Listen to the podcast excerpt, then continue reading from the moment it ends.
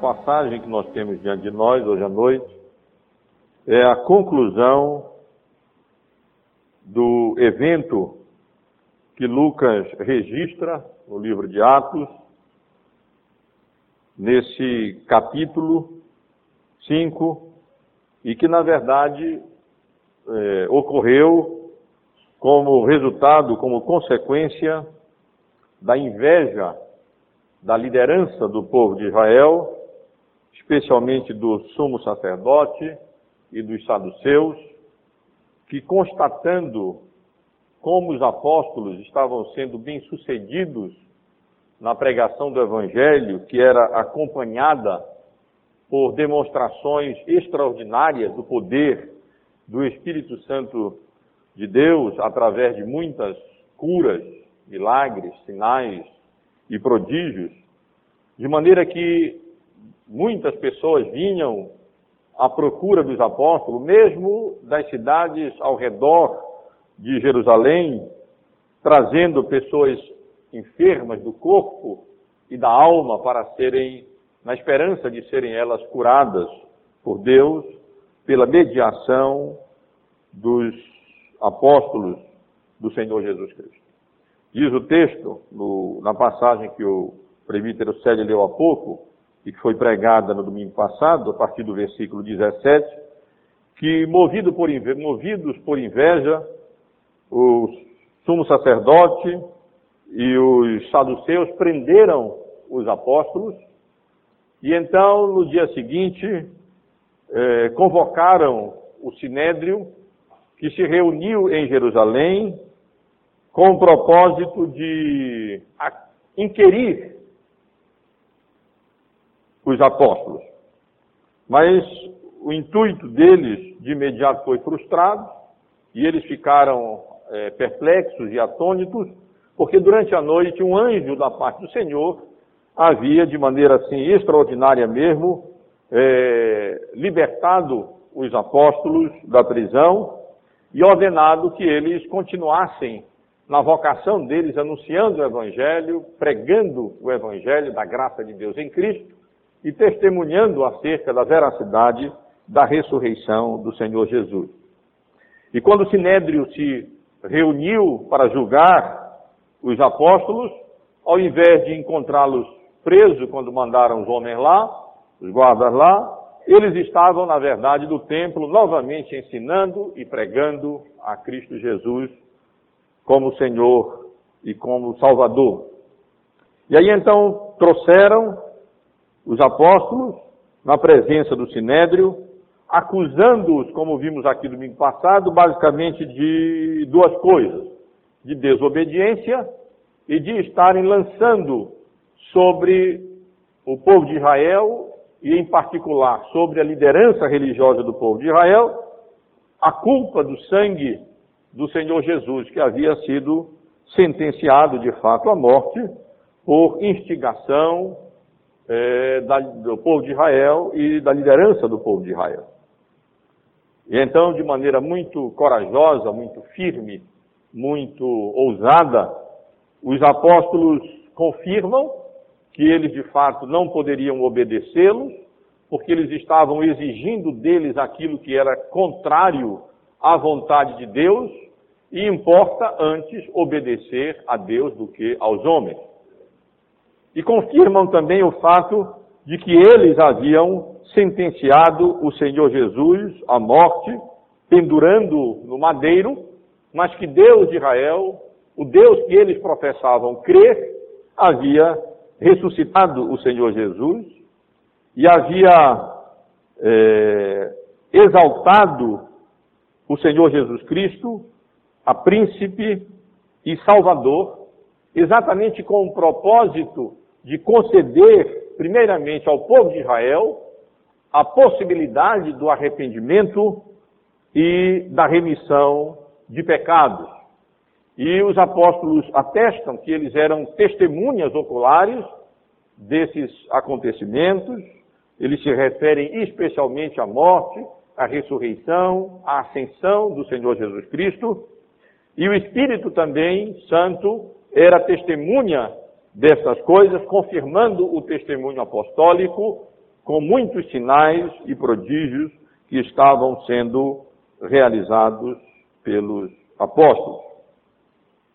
Meus amados irmãos, em resumo, portanto, a mensagem apostólica, o testemunho apostólico diante do sinédrio, foi no sentido de que, embora eles tivessem procedido de maneira vil, indigna e pecaminosa, sentenciando um homem inocente à morte de cruz e cruz do Calvário, e apesar de Deus haver eh, testemunhado de que a reivindicação de Jesus de ser o Messias prometido era verdadeira, ressuscitando-o dentre os mortos e ascendendo a posição legítima de príncipe, de rei, ou seja, de senhor e de salvador. Vejam só, Deus havia feito isso exatamente para oferecer ao povo de Israel o arrependimento dos seus pecados e a remissão, o perdão dos seus pecados. Portanto, não é apenas um testemunho, uma mensagem é, corajosa e acusadora, mas é uma mensagem também evangelística. Eles ali, naquele testemunho, eles transformam como que aquele testemunho, ou aquela, aquela, aquele depoimento a que eles estavam sendo submetidos, a um testemunho evangélico, a uma pregação, a uma mensagem. E eles estão aqui convidando aqueles que haviam sentenciado à morte o autor da vida ao arrependimento, que Cristo, o mesmo que eles haviam sentenciado à morte, agora nessa posição exaltada de Senhor e Salvador, estava oferecendo a oportunidade a eles de arrependimento e de remissão ou perdão dos pecados. Ah, meus irmãos, seria de se esperar uma reação positiva daquele sinédrio. Seria de se esperar que, diante do que eles haviam feito, e diante da oportunidade que agora eles tinham, esse, diante desse oferecimento de arrependimento e de perdão para aqueles que haviam procedido de maneira tão vil, era de se esperar que eles de fato se arrependessem, que de fato, como aconteceu com o sermão de Pentecostes, registrado no capítulo 2, seria de se esperar, como lemos no capítulo 2, no versículo 37, que eles, ouvindo estas coisas, tivessem compungido o coração deles e perguntassem a Pedro aos e aos demais apóstolos como aqueles israelitas outros haviam perguntado: que faremos, irmãos? E então se arrependessem dos seus pecados. Mas, meus irmãos, eles não procederam assim. E eu quero chamar a atenção dos irmãos nesse texto, primeiramente para a fúria do sinédrio, para a reação do sinédrio diante deste oferecimento de possibilidade de arrependimento e de perdão que os apóstolos estavam oferecendo àquelas pessoas, ou melhor, que Cristo estava oferecendo àquelas pessoas, na posição a que o Pai o havia exaltado de Senhor e Salvador, através da, do testemunho e da pregação dos seus apóstolos. E é interessante observar que nessas duas ocasiões, no final da mensagem, também dura, firme, no capítulo 2, e agora aqui, no final desse testemunho, no capítulo 5 do livro de Atos, os apóstolos, Lucas usa, uma, usa palavras muito, muito pictóricas, muito vivas.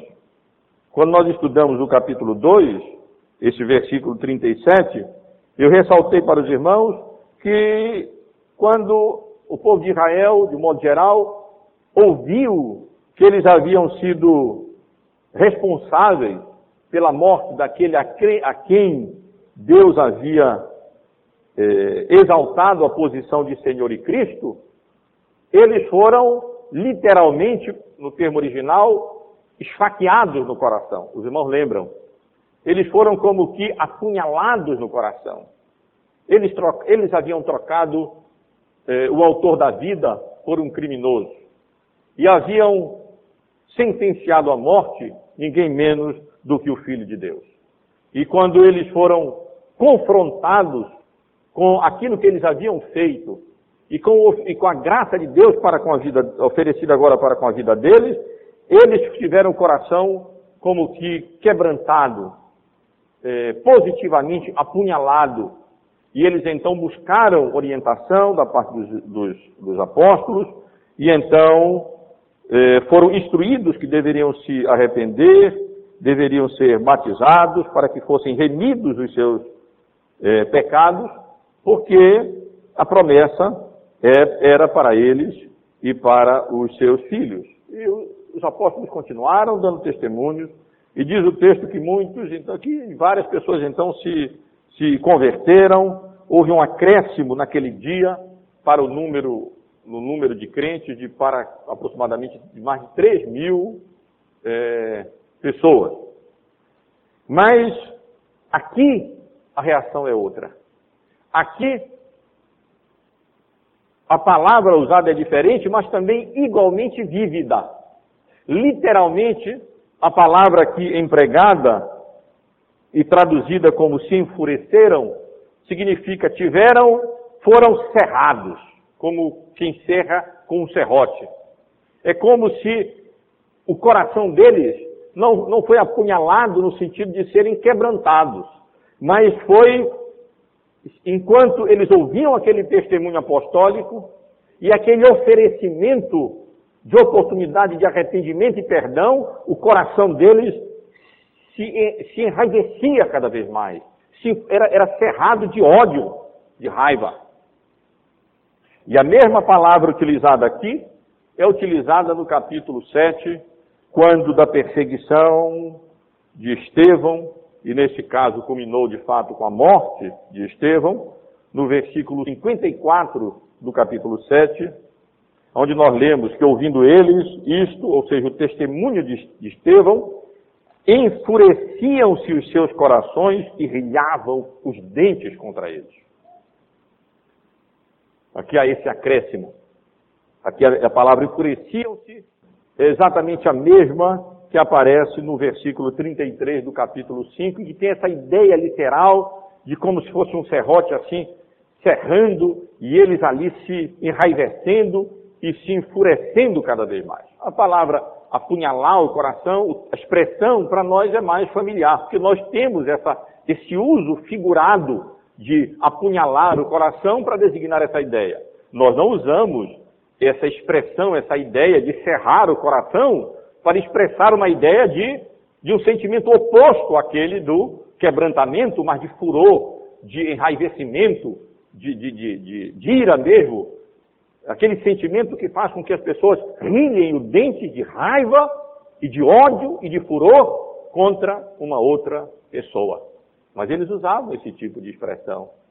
E é uma linguagem bem vívida para expressar aquilo que estava eh, se passando naquele, no coração daqueles homens e a reação de fúria do sinédrio diante daquela, daquele testemunho apostólico, que não apenas confirmava que de fato eles eram culpados, eles haviam sido culpados pela morte do Senhor Jesus Cristo, a quem Deus havia exaltado, mas que através de tudo isso, da atitude indigna deles, Deus havia cumprido o seu desígnio.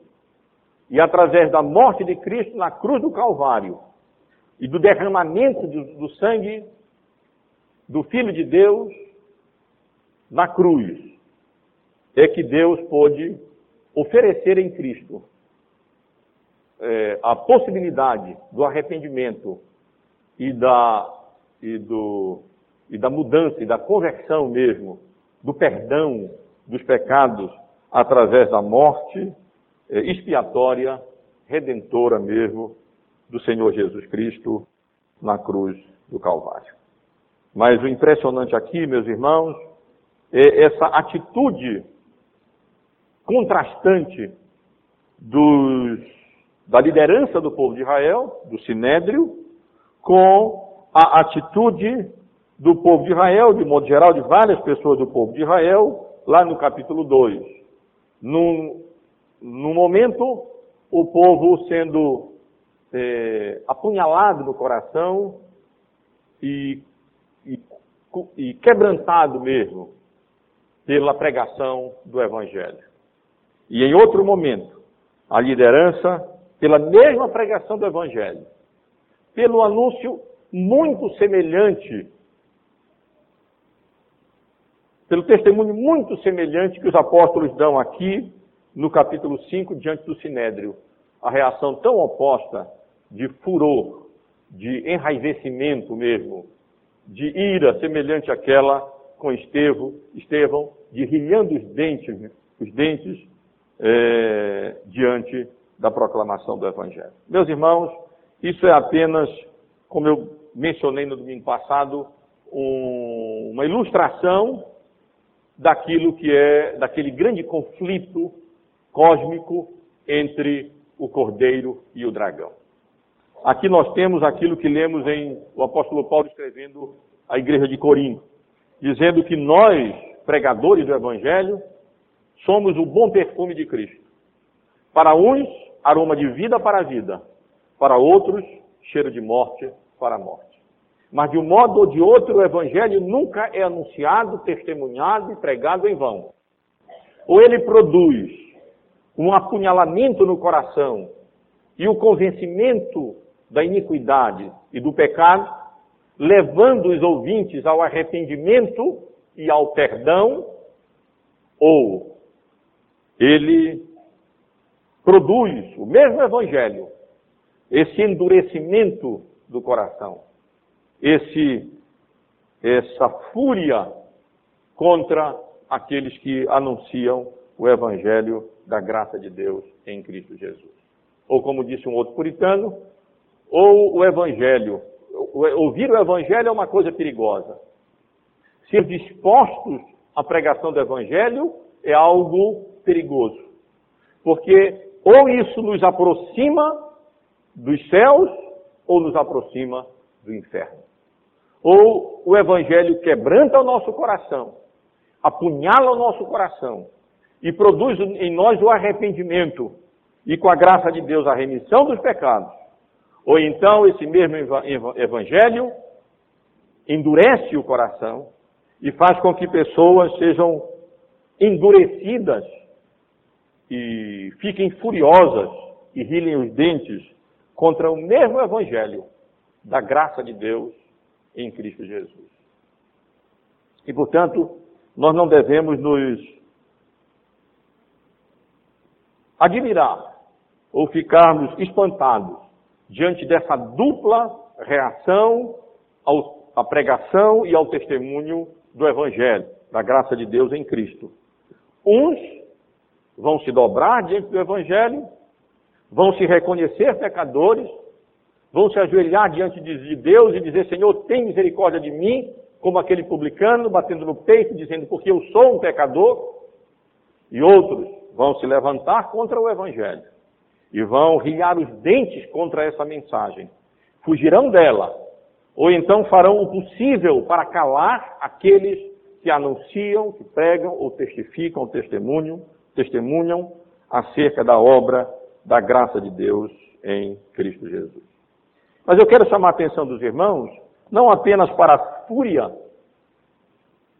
do sinédrio, registrado aqui no versículo 33, mas para a maior parte do texto, do versículo 34 até o versículo 39, para o conselho de Gamaliel. Não tenham dúvida, irmãos, a determinação do sinédrio era a mesma que esteve para com Jesus, sentenciá-lo à morte, e a mesma que aquelas pessoas tiveram com relação a Estevão, que de fato foi apedrejado e morreu como, como mártir do cristianismo. Mas eles não realizaram o fim, o propósito maligno que eles tinham no coração. E não realizaram por causa de uma intervenção inesperada. É que o sinédrio era composto não apenas de saduceus, aqueles que não criam na ressurreição, que não criam no mundo espiritual invisível, que não criam na condenação eterna, nem na bem-aventurança eterna, não criam em céus, não criam em inferno. Mas era composto também de fariseus. E é interessante observar que, embora nos evangelhos, várias vezes, os fariseus tenham demonstrado indignação contra Cristo e tenham se oposto mesmo várias vezes ao evangelho que Cristo pregava e à pessoa do Senhor Jesus. E o Senhor Jesus tenha várias vezes confrontado os fariseus por causa da hipocrisia religiosa no coração deles, da demonstração de espiritualidade que não era condizente com a realidade interna do coração daqueles, daqueles homens é um fariseu que Deus acaba utilizando para atenuar, para jogar água no furor do sinédrio, impedindo assim que naquele momento os apóstolos fossem sentenciados à morte. E Deus usa não apenas um fariseu, mas Deus usa um fariseu importante, um líder religioso, muito bem quisto pela população. A Bíblia não afirma isso, mas a tradição é, ensina, registra, que Gamaliel foi neto de um dos principais rabinos, líder de uma das duas grandes escolas de interpretação da lei judaica na época. Dizem que ele era neto, foi neto de Iléu. E Iléu era um dos líderes mesmo um líder de uma dessas duas grandes escolas de interpretação rabínica, uma escola mais moderada de interpretação, na verdade, uma escola até muito condescendente na interpretação da lei, de tal maneira que aqueles é, seguidores de Léo, como é o caso de Gamaliel, é, admitiam separação de casamentos, por exemplo, por motivos é, muito menores do que aqueles que, né, que, que realmente deveriam, poderiam justificar um divórcio, justificar uma separação. Mas é exatamente Gamaliel, esse provável neto de, do grande rabino conhecido na época, Iléu, e mestre, os irmãos lembram, de Saulo de Tarso, Saulo de Tarso estudou aos pés de Gamaliel e parece que ele não aprendeu muito do seu mestre no que diz respeito, pelo menos, à moderação dele, de tal maneira que Paulo, Saulo de Tarso foi um, um, um feroz perseguidor da igreja eh, do Senhor Jesus, mas não importa. O fato é que esse é o homem que se levantando como membro do Sinédrio, eh, sugere, ordena que aqueles réus ali fossem retirados do sinédrio. E então, sendo um homem respeitado, admirado e acatado é, pelo povo, adverte o sinédrio com relação à seriedade da questão que eles estavam ali, a ponto de decidir, e trazendo é, aquelas pessoas a a uma posição mais moderada no que, no, no que diz respeito àquilo que eles intentavam é, fazer. E ele faz isso não apelando para as questões teológicas, os fariseus criam na ressurreição, e portanto não, tinha, não havia muita razão para eles ficarem tão irados acerca da pregação no que diz respeito à ressurreição mas certamente no que diz respeito à ressurreição de Jesus, aí a história já era diferente. Mas ele não, ele não apela tanto para a questão teológica, mas ele apela para uma questão histórica. Ele, ele coloca diante do sinédrio, ele lembra o sinédrio de que esses não eram.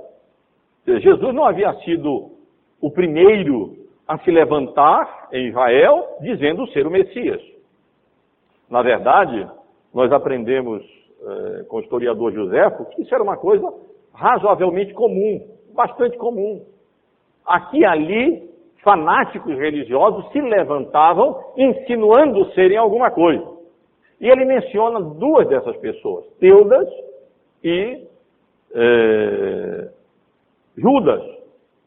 Menciona que Teudas havia se insinuado ser alguma coisa, a ideia é de que ele havia se insinuado como se ele fosse de fato o Messias ou uma, um personagem messiânico ou alguma coisa assim.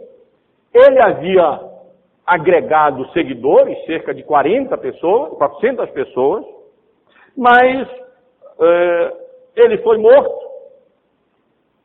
Se é que o mesmo Teudas é aquele mencionado pelo historiador Joséfo foi morto pelos romanos, não é certo, porque a posição, o tempo não bate, a cronologia não bate. É, e não deu em nada. E os seguidores se dispersaram. E não foi preciso a liderança religiosa do povo de Israel, o sinédrio, fazer alguma coisa com relação a isso, porque a coisa não deu em nada. Depois então se levantou outra pessoa, Judas, ele menciona, na época do recenseamento, eh, segundo a tradição, ele deu origem ao partido dos Zelotes. Os irmãos lembram que havia um, alguém que era o Simão Zelote, que era desse partido anteriormente, na época, era o partido revolucionário judaico na época. Mas quando ele se converteu ao Evangelho, essas coisas ficaram de lado, como eh, porque o Evangelho transcende a toda essa questão, colocada dessa maneira.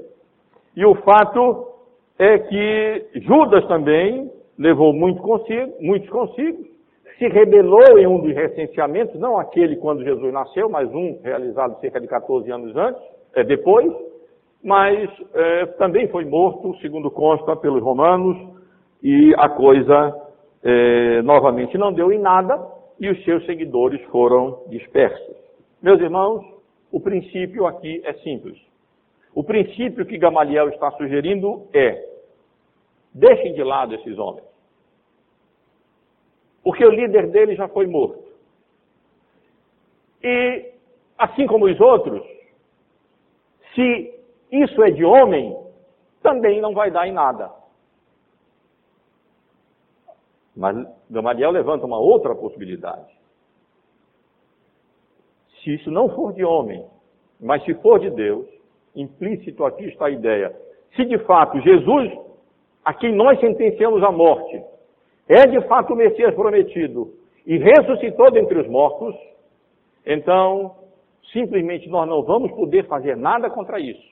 E pior, nós corremos o risco de sermos encontrados lutando contra Deus.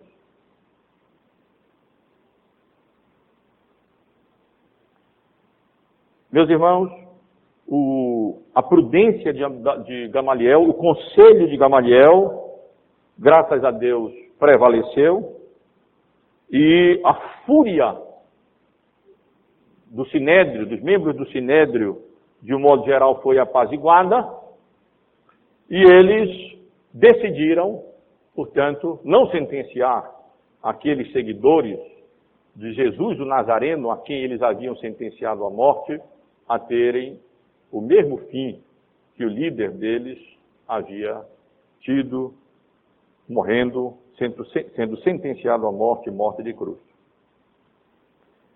Isso não significa, eu quero chamar a atenção dos irmãos, que este princípio aqui estabelecido por Gamaliel seja um princípio é, infalível. Bom, em última instância, sim. Aquilo que é de, do homem, meramente do homem, acaba, em última instância, não prevalecendo. E se alguma coisa é de Deus, em última instância, acaba prevalecendo.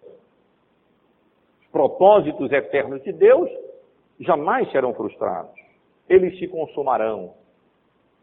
E os propósitos humanos, contrários à vontade do Todo-Poderoso, certamente, em última instância, serão frustrados. Mas isso não significa que a curto prazo isso sempre aconteça. Aqui e ali projetos ímpios prosperam. E muitas vezes, planos de acordo com a vontade de Deus, a curto prazo, fracassam. Estevão foi de fato sentenciado à morte. O Senhor Jesus foi morto na cruz do Calvário. Aqui ali nessa vida, como Asaf, nós temos dificuldades porque nós somos confrontados com a prosperidade dos ímpios. Isso é uma realidade. Mas em última instância, quando nós entramos no santuário de Deus e nós levantamos os nossos olhos do imediato para o eterno e nós constatamos o fim dos ímpios, dos iníquos, dos perversos, daqueles que não se dobram diante da graça de Deus em Cristo, daqueles que não deixam seu coração ser apunhalado pela pregação do Evangelho, mas sim encerrado pelo ódio, pelo furor e pela oposição à mensagem da graça de Deus em Cristo Jesus, às vezes, por um tempo, esses planos prosperam. É claro que esse plano, essa, essa, esse esse conselho de Gamaliel não pode de maneira nenhuma anular a, o procedimento bíblico correto no que diz respeito ao poder da espada no Estado. O Estado tem o poder da espada, o poder na mão para restringir a iniquidade e deve fazer isso e não pode a toda hora estar dizendo, não deixa lá para ver o que é que dá. Porque se for de homem, não vai prosperar e se for de Deus, vai prevalecer. Os bandidos adorariam esse conselho. Também é claro que isso não vale de modo geral no que diz respeito aos pais para com seus filhos, que veem os seus filhos procederem de maneira errada e então dizerem a eles: olha, vamos seguir o conselho de Gamaliel, não precisa dar uma surra no menino, não, nem colocar de castigo. É, se o que ele estiver fazendo for certo, vai prosperar. Se não for, então. É, meus irmãos, é claro que nós eh, não devemos levar esse conselho de Gamaliel à risca. No máximo, quando como é o caso aqui, não há certeza acerca da natureza dos fatos. Então, na dúvida, sem saber se era de Deus ou se era de homem, até que o conselho, até certo ponto, prevalece. Sem saber, nós temos que esperar para ver de fato o que vai acontecer. Mas nós não devemos tomar esse conselho de Gamaliel a risco em todos os casos, porque, porque isso anularia a autoridade todo tipo de autoridade legitimamente constituída e o exercício da disciplina do Estado, na família, na igreja, na escola, e isso claramente contraria a vontade de Deus e a palavra é, do Senhor. Mas, irmãos, não quero chamar a atenção dos irmãos apenas para a fúria do Sinédrio e para o conselho de Gamaliel. Quero, principalmente, chamar a atenção dos irmãos para o regozijo dos apóstolos, apesar de terem sido espancados e humilhados.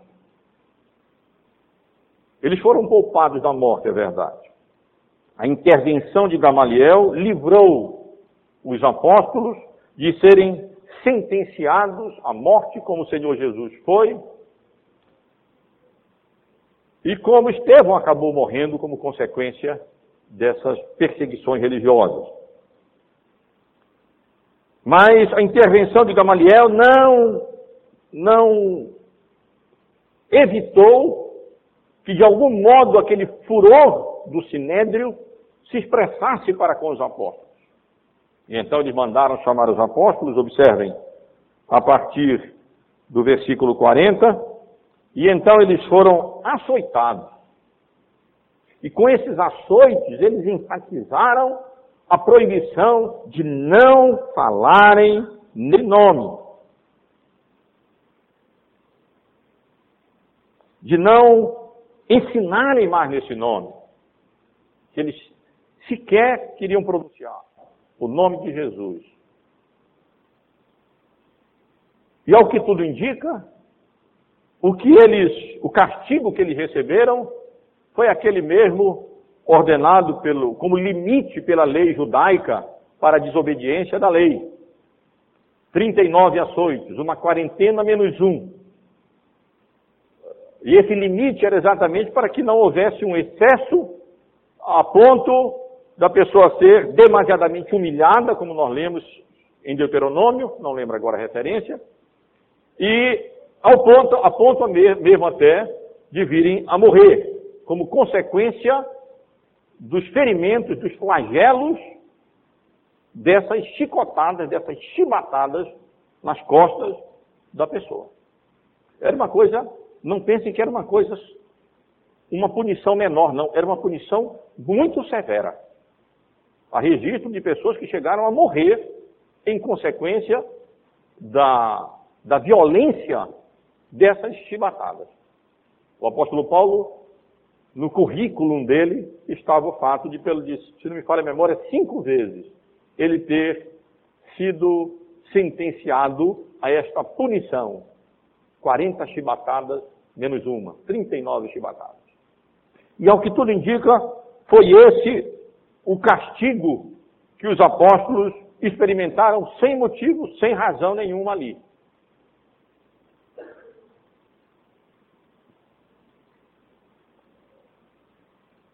Como eles saíram dessa dessa, depois desse açoite?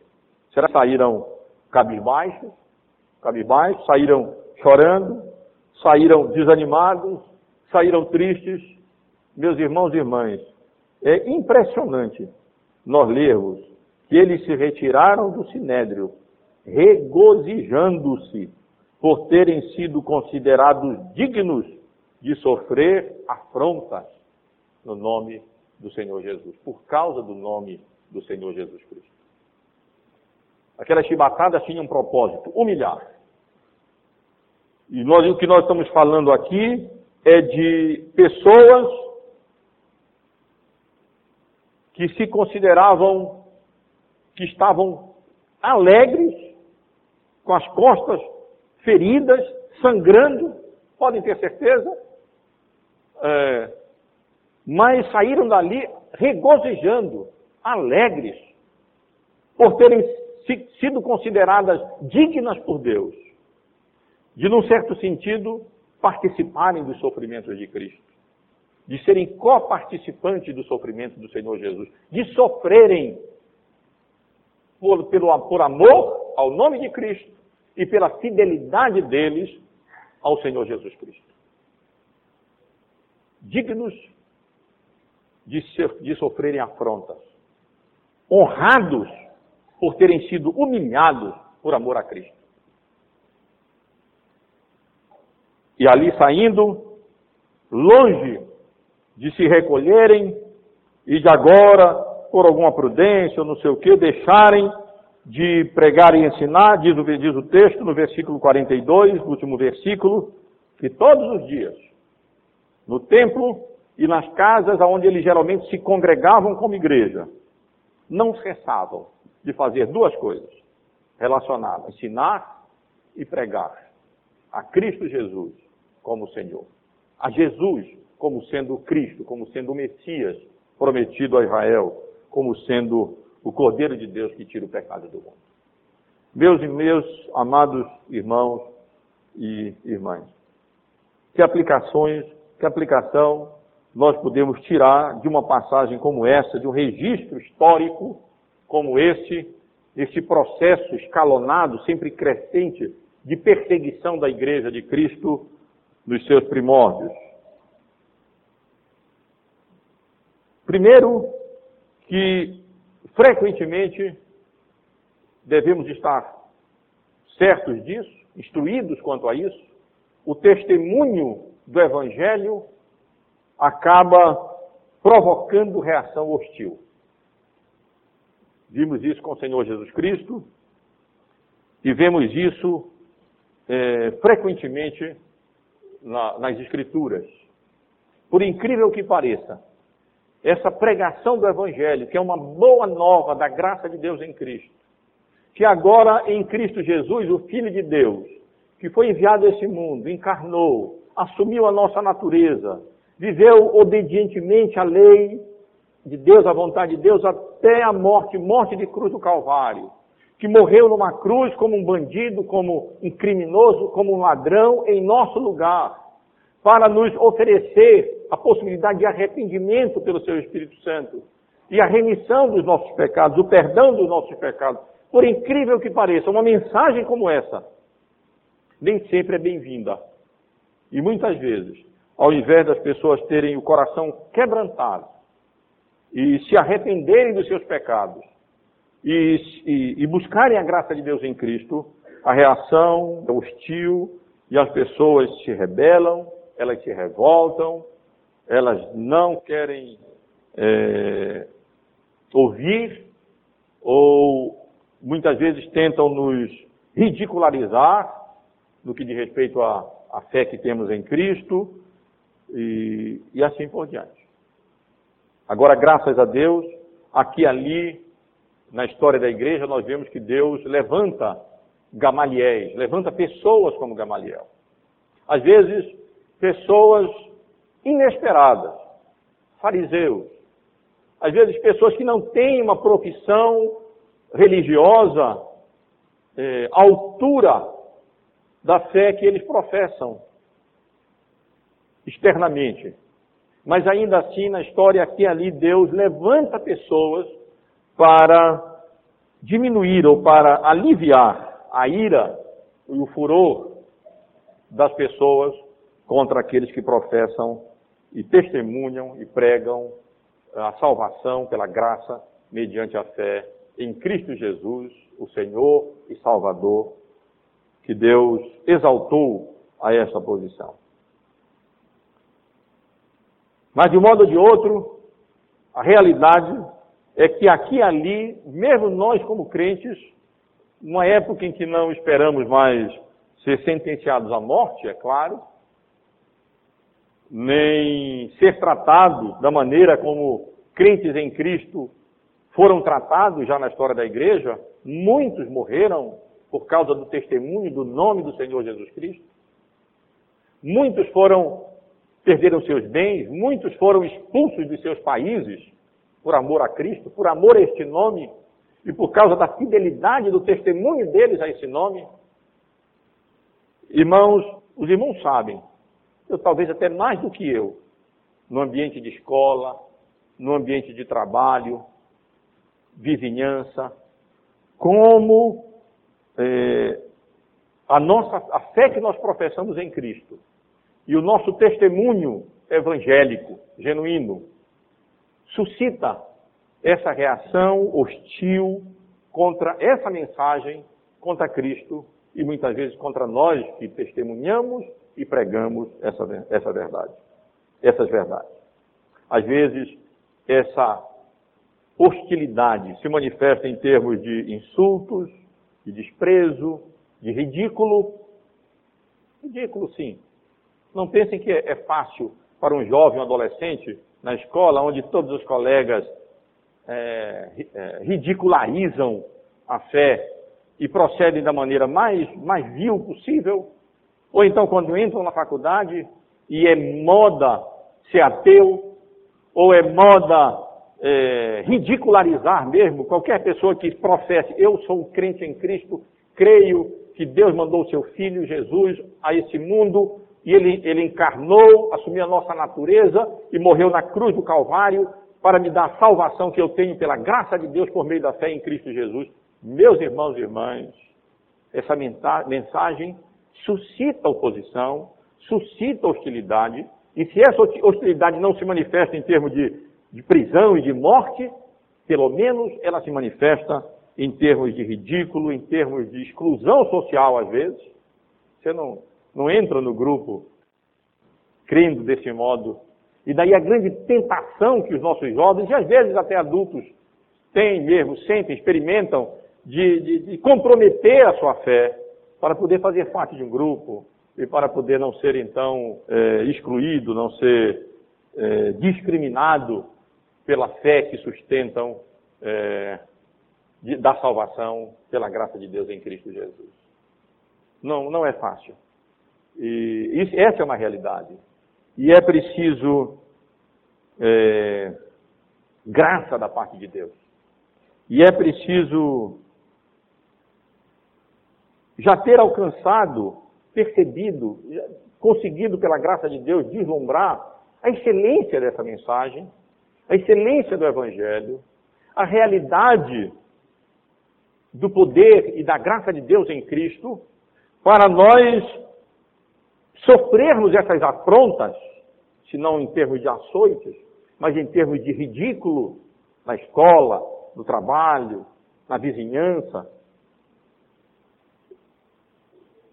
nos considerando, nos regozijando por sermos dignos de sofrer, de sofrer afrontas pelo nome, por amor ao nome do Senhor Jesus. O, o, o meu, meu propósito com essa mensagem, penso que de conformidade com o propósito desse texto, é encorajar os irmãos e irmãs, todos nós, a perseverarmos no testemunho apostólico. Dia, em qualquer lugar, quase, quase que em qualquer lugar e quase que em qualquer hora.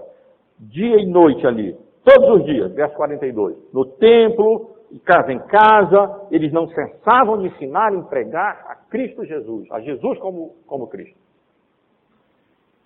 E o meu propósito com essa mensagem é esse: encorajar os irmãos e irmãs a não se intimidarem diante das manifestações de oposição e de hostilidade de um sinédrio, mas de colegas, de turma,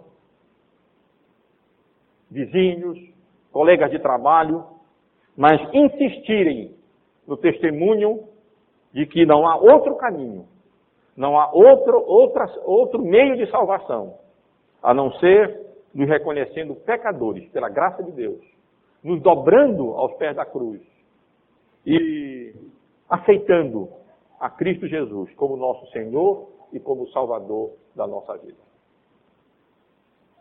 E mais do que perseverarem nisso, mas com a graça de Deus chegarem ao ponto de sair de uma sala de aula, onde os colegas ridicularizam e brincam e podem fazer pouco mesmo dos nossos filhos por causa da fé que eles professam, se eles forem fiéis, mas saindo dali alegres, regozijando por terem sido considerados dignos de sofrerem afronta por amor ao nome precioso do nosso Senhor e Salvador.